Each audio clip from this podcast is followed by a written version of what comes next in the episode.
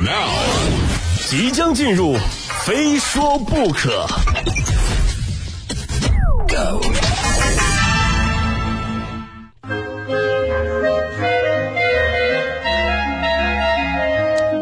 欢迎来到今天的《非说不可》，我是鹏飞。相信大家都曾为省钱做出过很多努力啊！就拿我来说吧，在刚步入社会参加工作的时候呢，啊，不好意思，总管家里要钱嘛。每个月的最后一个星期都要省吃俭用的努力生活，熬到发工资的那一天。为了省五块钱公共浴室的洗澡钱，大冬天的没有浴霸、没有热水器的出租屋卫生间里洗澡。这是零下二十多度的沈阳给我留下的最刺骨的回忆。买东西我也不舍得花钱呐。我曾经蹲在超市卖卫生纸的货架边用计算器算每一张纸的单价，对比大小，对比层数，看看哪个品牌最划算。最后还要为了一毛钱跟超市的阿姨砍价。在我住的小区门口有一个卖煎饼果子的小摊儿。周一到周四的早上，我都会起得很早，就是为了跟卖煎饼果子的大叔呢聊一会儿。聊完我也不买，我就走了，为的就是积攒感情，在周五的时候能够用很便宜的价格多买几个。最终大叔答应我，每个煎饼果子给我打七折。有一次晚上下班很晚，饿得不行了，在街边买了一根烤玉米，但是坐公交车要坐一个小时，莫名的晕车，哎呀，下了车就吐了。然后我蹲在地上，看着自己用唯一的五块钱买的烤玉米的残尸，我蹲在那儿想了很久。哎呀，还能吃回去吗？就那个时候，公司领导啊，经常批评我写的会议纪要字太小，看不清。他真的不知道这样写字每年可以省下三支中性笔啊！啊，当然后来我才了解到啊，就文具之类的办公用品，单位是统一配发的。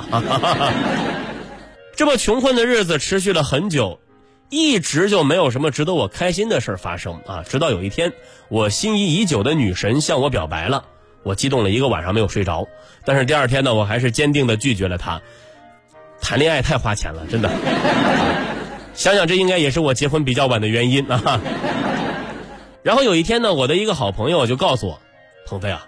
你这样过日子不是个事儿，你必须要养成理财的习惯。就是我说，我说理理财，哥们儿，我首先得有钱吧。我也想跟钱说说话，想搭理他，更想打理他。可是他们压根儿就不愿意搭理我，也不想让我打理。啊，朋友又说了，不是你啊，你不理财，财不理你。你只有从现在开始，一点一滴的打理你的钱啊，才能越积越多，才能挣到本就属于你的钱。啊！就听完我朋友这段话呀，让我茅塞顿开。本就属于我的钱，哎呦，原来这个世界上还有本就属于我的钱，他们在哪儿呢？啊，他啊，他们在干嘛呢？他们他们有没有想我？这个没有我这些本就属于我的钱，他们过得开心吗？你啊，哎呀，可是他们呢，还是很少会回到我这里来。有时候来了之后呢，这这些钱也就是只待一小会儿，然后就问钱。我说钱。这个家里留不住你了是吗？啊，你为什么说来就来，说走就走啊？钱告诉我说家里太孤独了，没有其他的钱一块玩，再见。我把我的疑问告诉了我的朋友，朋友再一次批评了我消极的态度。朋友说：“啊，这个理财不是非要等到你有了财富才能开始的啊！你就就现在，你你向我学一学，先学着记账。”哎，我瞬间觉得我朋友好会过日子啊！记账，我接过他的记账本。仔细看着他的支出记录，周一买零食四十八，打牌输了三百啊。周二买零食六十五，坐公交车丢了二百，借给同事五百。周三请女朋友吃饭花了三百，周四请同事聚餐花了六百。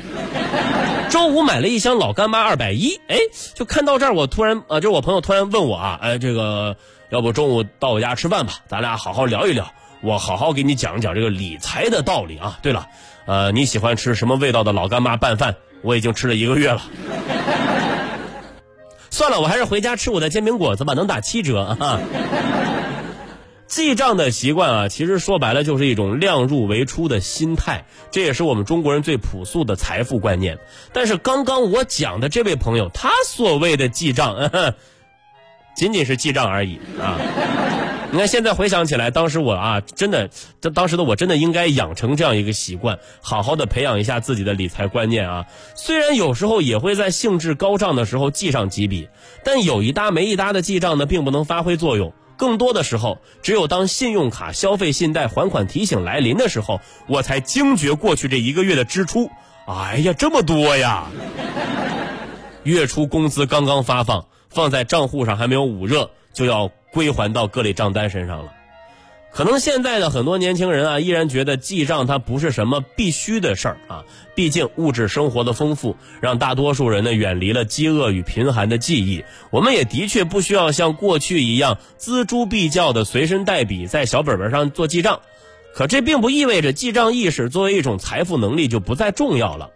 德国汉堡大学心理学教授迈尔斯曾经提出，现代父母应该教育孩子形成三大财富能力：正确运用金钱的能力，处理物质欲望的能力，了解匮乏与金钱极限的能力。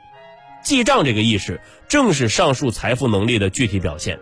其实我们所讲的记账呢，并不是单纯的是啊说你记录花销这么简单。它的意义，它的价值在于让我们清楚地认识自己每一笔消费的价值和意义，这样才能够从消费中获得满足，在理性中培养控制消费的能力，进而积累属于自己的财富。你看现在的人啊，花钱都大手大脚的，尤其到了双十一，就开始不断的买买两样东西，买这和买那，啊，有的人买一样东西也好不到哪儿去啊，买买单买单啊。很多人都有过这样的感觉啊，就是在疯狂买买买之后呢，他会发现很多东西其实并不是那么的需要，啊，有些东西的价值呢也没有完全体现出来。理财并不难，清晰的去认识想买的这些东西的价值是否真的符合自己的需要，这也是一种理财。最后呢，接着我那位不靠谱的朋友的话来做结尾啊，你不理财，财不理你，这句话没毛病。理财的第一课就是坚持理性消费，平衡财富的创造和积累。这对于许多刚进入社会的年轻人来说呢，是亟待补充的财富课程。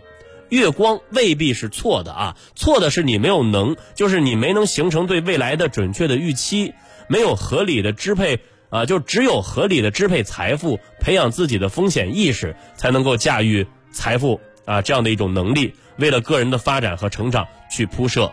稳定的轨道啊。